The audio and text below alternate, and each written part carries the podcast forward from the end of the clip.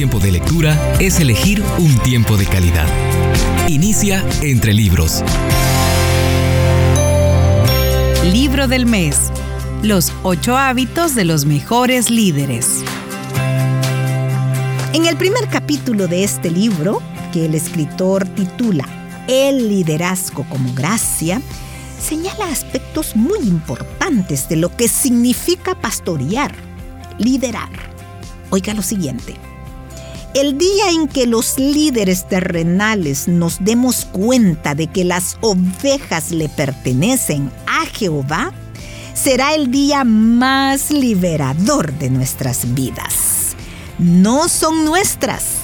El Señor nos ha encomendado la tarea de cuidar de ellas en nombre de Él, pero son propiedad de Jehová, el único, perfecto y buen pastor.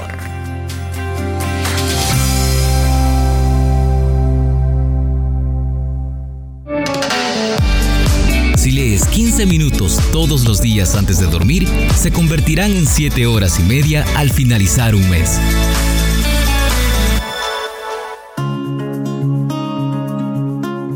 En este primer segmento de lectura voy a leer un poco acerca del cuarto hábito que el escritor de este libro, Marcos Witt, Los ocho hábitos de los mejores líderes, define como consolar. Y me encanta este aspecto. Bueno, inicio la lectura.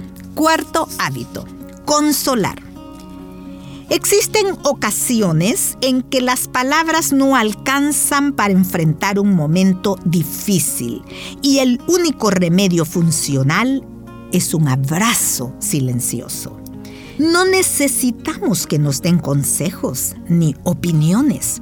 No es necesario que profieran pésames o declaraciones emocionales. Solo necesitamos que alguien querido venga y ponga sus brazos alrededor de nuestros hombros, se quede en silencio y permita que el abrazo lo diga todo. En esa acción hay una paz y un descanso que ninguna otra cosa puede o podría traer. Ese es el poder de la consolación, otra de las tareas del buen pastor.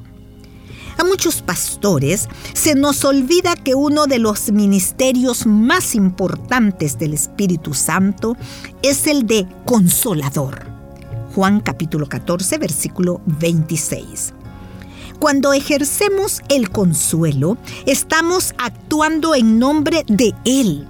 Estamos permitiendo literalmente que nuestros brazos sean los del consolador, que nuestras palabras sean las de Él, que nuestras manos y nuestras acciones sirvan de representantes del Santo Espíritu de Dios. ¡Qué distinción tan alta nos confiere el Señor al permitirnos ser sus manos, sus palabras, sus brazos para el necesitado, el desamparado y desesperado? No perdamos de vista que la gente está rota, con muchísimos problemas, necesitada de una palabra de aliento o simplemente de una persona que venga y se pare a su lado mientras pasa el momento amargo. Creo en el poder del Espíritu Santo. Creo en la unción del Espíritu Santo. Creo en toda la expresión de los dones y las manifestaciones del Espíritu Santo.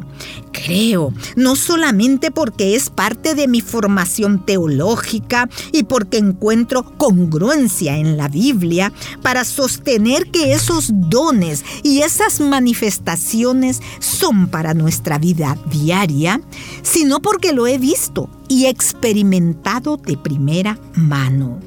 El poder de la acción del Espíritu Santo y las manifestaciones milagrosas han sido constantes en mi vida ministerial desde hace más de 32 años.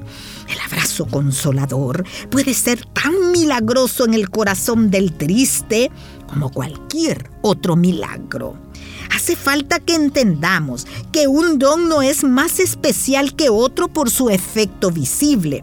Son todos necesarios y son todos deseables. Por eso el apóstol Pablo escribe, Procurad pues los dones mejores. Primera de Corintios capítulo 12 y versículo 31. ¿Cuál es el don mejor? El que es necesario para el momento. El mejor don es aquel que suple la necesidad del momento. Cuando se necesita sanidad, no hace falta la interpretación de lenguas. Cuando se necesita profecía, no hace falta la sanidad física. Cuando hace falta echar fuera un demonio, no ocupamos otro don. En fin, los mejores dones son aquellos que mejor suplen la necesidad de cada circunstancia con precisión. No hay uno más grande que el otro o más importante que el otro. El dar un abrazo consolador en el nombre del Señor puede ser tan importante que cualquier otro ministerio o don del Espíritu Santo. Cuando es momento de utilizar ese don específico y no solo para el necesitado, sino desde la mismísima perspectiva de Dios.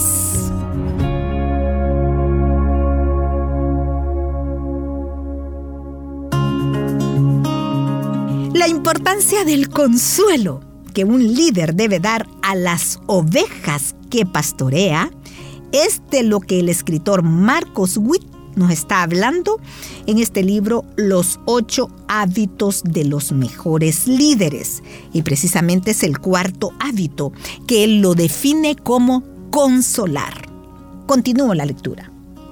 Consejos prácticos para consolar. Número uno, no hable tanto. Deje que el Espíritu Santo hable. Una vez escuché a una persona decir, hablo más de lo que explico. Es tan cierto que muchas veces decimos palabras de más. En este hermoso ministerio es importante que nuestro abrazo hable y no nuestra boca. Permita que su presencia hable fuerte, al igual que su sonrisa. Número 2. Ayude en la toma de decisiones prácticas. En ocasiones nos tocará hacer el papel de mente fría. Cuando están pasando por la angustia, las personas pueden tomar decisiones equivocadas que no ayudan y en algunos casos hasta provocan problemas adicionales. Debido al hecho de que nos tienen confianza como su pastor, ayudémosles a tomar buenas decisiones no a imponernos en sus decisiones, sino para ser de ayuda y apoyo durante el tiempo de emergencia. Número 3. Abrace con liberalidad, pero con propiedad. Es importante mantener corrección y compostura en todos nuestros tratos consoladores. Es triste la necesidad de hacer esta aclaración, pero demasiados ministros y pastores han cometido el error de no mantener dominio propio a la hora de consolar y se meten en terribles problemas. Por ejemplo, un abrazo que se extienda más de lo aceptable tiene el potencial de volverse inapropiado. Recordemos que las personas que requieren consolación están muy sensibles, emocionalmente hablando. Lo más importante es ser siempre conscientes de que el Espíritu Santo está constantemente buscando a quienes consolar. Seamos agentes de su consuelo. ¿Quién de nosotros no ha necesitado consuelo alguna vez? El mismo apóstol Pablo afirmaba, firme es la esperanza que tenemos en cuanto a ustedes, porque sabemos que así como participan de nuestros sufrimientos, así también participan de nuestro consuelo. Segunda de Corintios capítulo 1 versículo 7 en referencia a los hermanos que le daban ánimo a él y por eso como conclusión a este capítulo podemos afirmar Los líderes espirituales son siempre personas que tienen el hábito de consolar. ¿Por qué? Porque están poseídos y llenos del gran consolador. Mi querido líder, siempre permitamos que Dios nos utilice como pastores en la tarea de consolar y restaurar a las personas que en su gracia y misericordia ha puesto bajo nuestro cuidado.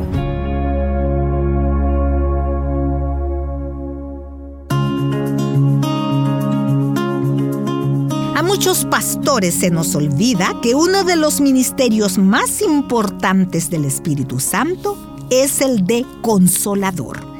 Cuando ejercemos el consuelo, estamos actuando en nombre de Él. Vaya compromiso, pero también qué gran privilegio. Muchísimas gracias y hasta la próxima.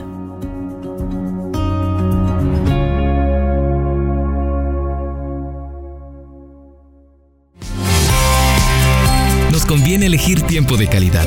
Nos conviene la lectura. Búscanos en Facebook, arroba entre libros radio.